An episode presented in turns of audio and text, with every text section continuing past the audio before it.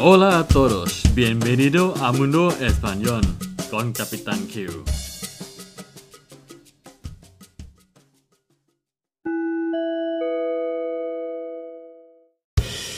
สวัสดีครับทุกคนยินดีต้อนรับสู่โลกภาษาสเปนกับกัปตันคิวอีกครั้งนะครับ วันนี้เข้าสู่ EP ที่ 51 แล้วนะฮะมาเกินครึ่งร้อยกันแล้วนะครับสำหรับวันนี้ผมจะมาแนะนำคำศัพท์ เปน 10คำนะครับ ซึ่งมันแปลไม่ตรงตัวนะฮะมันน่าสนใจมากเลยทีเดียวนะครับ ถ้าเราไม่เคยได้ฟังหรือไม่ได้เคยใช้มาก่อนเนี่ยอาจจะไม่รู้ว่าเขาพูดถึงคนละความหมายกันในคำแต่ละคำที่ผมจะบอกต่อไปนี้นะครับ โอเคไปดูกันเลยนะครับคำแรกคำว่า chorizo หรือ choriza ถ้าใครไม่เคยรู้ว่ามันมีคำหมาย ความหมายอื่นนอกจากแปลว่าไส้กรอกสีแดงๆที่คนสเปนชอบกินแล้วเนี่ย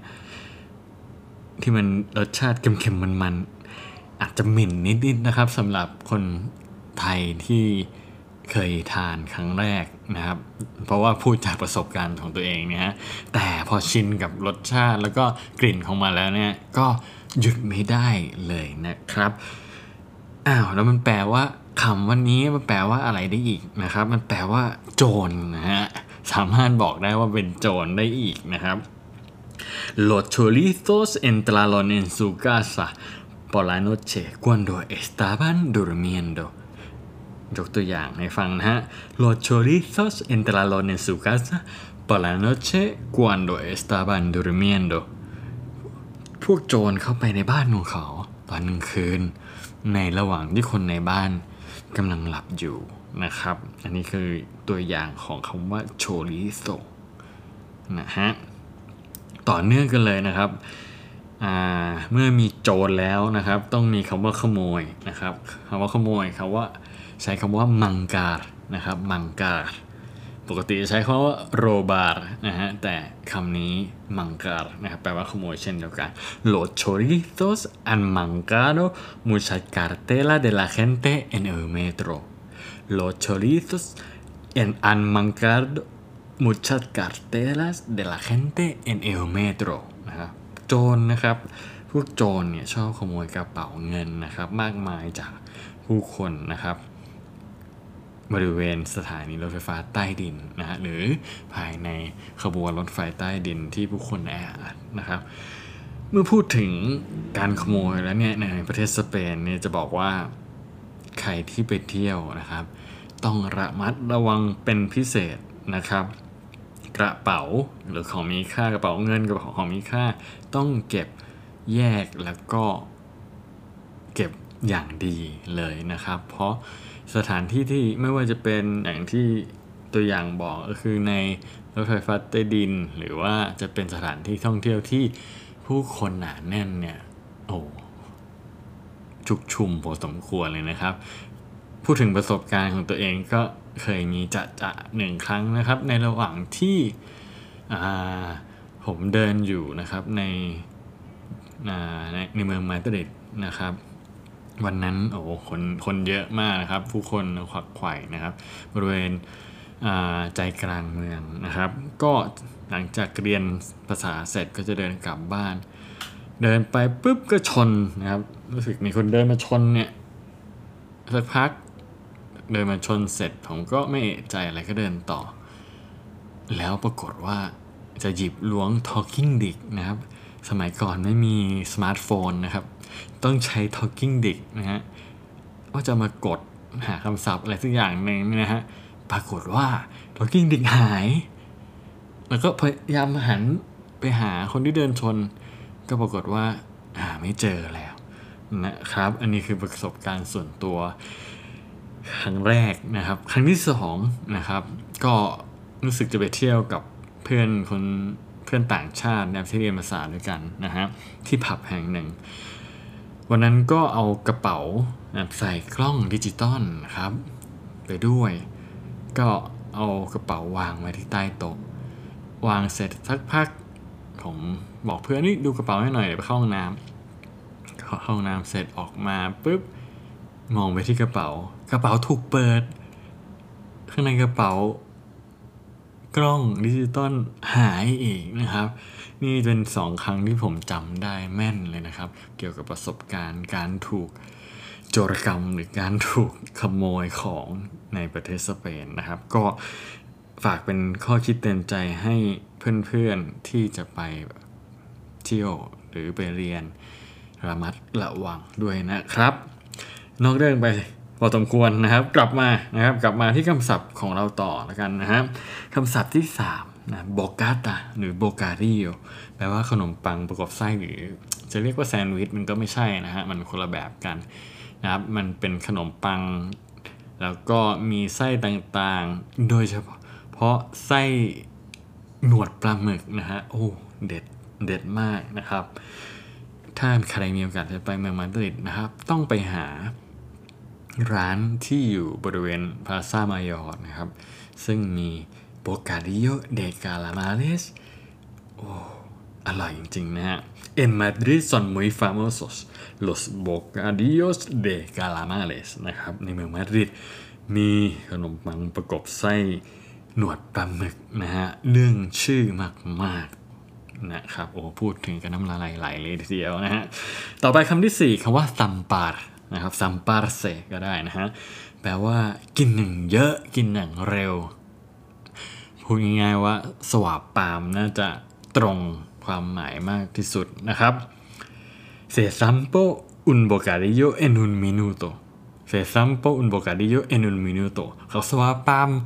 ขนมปังเนี่ยภายในหนึ่งนาที โอ้โหแสดงว่ากินเร็วมากครับ เพราะว่าอุนโบกาดิโอเนี่ยใหญ่พอสมควรนะฮะ ต่อไปคำที่6นะครับคำว่าโกโลกอนโกโลกอนนะฮะโกโลกอนนี่พูดถึงก็เป็นสภาพเมานะครับเมาเหล้าเมาเมาเหล้าเมายาอะไรประมาณนี้นะก็เป็นคำที่แน่นอนว่าในประเทศสเปนเนี่ยเรื่องชื่อเรื่องชีวิตใช้ชีวิต ในตอนกลางคืนนะครับพวกเที่ยวอะไรอย่างนี้ก็มีดื่มอะไรเป็นปกตินะฮะจะเมาก็ไม่เขาเรียกอะไรจะเมาก็เป็นเรื่องปกติของที่นู่นนะครับยกตัวอย่างประโยคให้ฟังเลยแล้วกันนะฮะ después de cuatro copas el chico tenía un colocón tremendo después de cuatro copas el chico tenía un colocón tremendo หลังจากดื่มไปสี่แก้วนะครับเด็กผู้ชายคนนั้นก็มีสภาพเมาเละเทะอย่างหนักหน่วงเลยนะครับ tiene go un colocón ใช้คำกริยา tener นะครับ มาช่วยในการบอกสภาพนะฮะ tener un colocón คำที่ 7 นะครับ muermo นะ muermo นะคำที่7คำนี้นะฮะ แปลว่าคนน่าเบื่อแปลว่าคนแบบ ไม่น่าสนใจ อะไรประมาณนี้ฮะ esta película อะไม่จำเป็นเฉพาะบอกเฉพาะคนนะครับ สิ่งของก็ได้อย่างเช่นตัวอย่างนี้มัน esta película es un muermo ponemos otra esta película es un muermo ponemos otra หรือถ้าคำศัพท์ที่เรารู้จักกันทั่วๆไปก็คือ esta película es muy aburrida ใช่ไหมฮะ แต่เราใช้เป็น es un muermo ก็ได้ หนังเรื่องนี้น่าหนังเรื่องนี้น่าเบื่อจังนะครับเปลี่ยนเรื่องไหมประมาณนี้นะครับ ต่อไปข้อที่ 8 นะครับคำคำคำนี้คำที่8โอ้ลิ้นพันนะครับ คำที่ 8 pringado pringada คนขี้แพ้นะเชื่อคนง่ายนะครับ te creíste lo que dijo qué pringado te creíste lo que dijoเกปริงกาโรเธอเชื่อเหรอที่ฉันพูดไปล่ะ เธอมันเชื่อคนง่ายจริงๆนะ Te creíste lo que digo? Que pringado. เธอเชื่อที่ฉันพูดไปหรอ เธอเชื่อคนง่ายจริงๆนะนะครับปิงกาโรนะครับคนขี้แพ้หรือคนเชื่อคนง่ายนะครับ ต่อไปคำที่มีลองกะมีลองกะคำโกหกคำแก้ตัวนะครับ no me cuentes milongas y haz lo que te he mandado no me cuentes milongas y haz lo que te he mandado ไม่ต้องพูดแค่ตัวอะไรทั้งนั้นทำในสิ่งที่ฉันสั่งไปแล้วก็พอนะครับ no me cuentes milongas นะครับ ต่อไปคำสุดท้ายคำว่า tocho tocho คำนี้แปลได้หลายความหมายนะครับ เช่น แข็งแรงนะฮะอาจจะบอกถึงสถานะสภาพแบบหนังสือเล่มหนาๆนะครับ หรือย่อหน้ายาวๆก็ได้นะครับโอ้แปลว่าได้หลายได้หลายความหมายนะครับ ยกตัวอย่างนะฮะ tu amigo es muy tocho อันนี้พูดในความหมายของความแข็งแรงนะฮะ tu amigo es muy tocho เพื่อนเธอนี่แข็งแรงมากเนาะหรือถ้าบอกถึงว่าเป็นย่อหน้ายาวๆแล้วก็จะใช้ในประโยคนี้นะครับ me escribió un tocho contándome lo que había pasado me escribió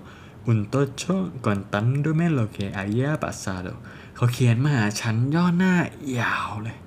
เล่าเรื่องที่เกิดขึ้นก่อนหน้านี้นะครับ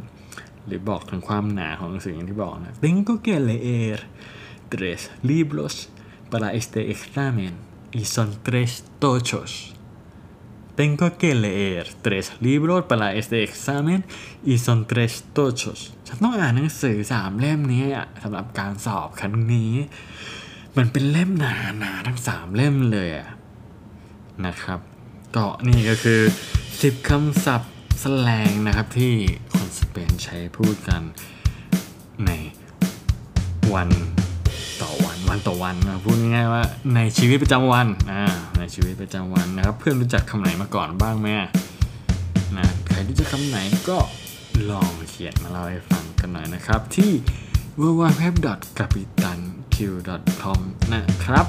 โอเคนะครับสำหรับวันนี้ สวัสดีครับ adios hasta luego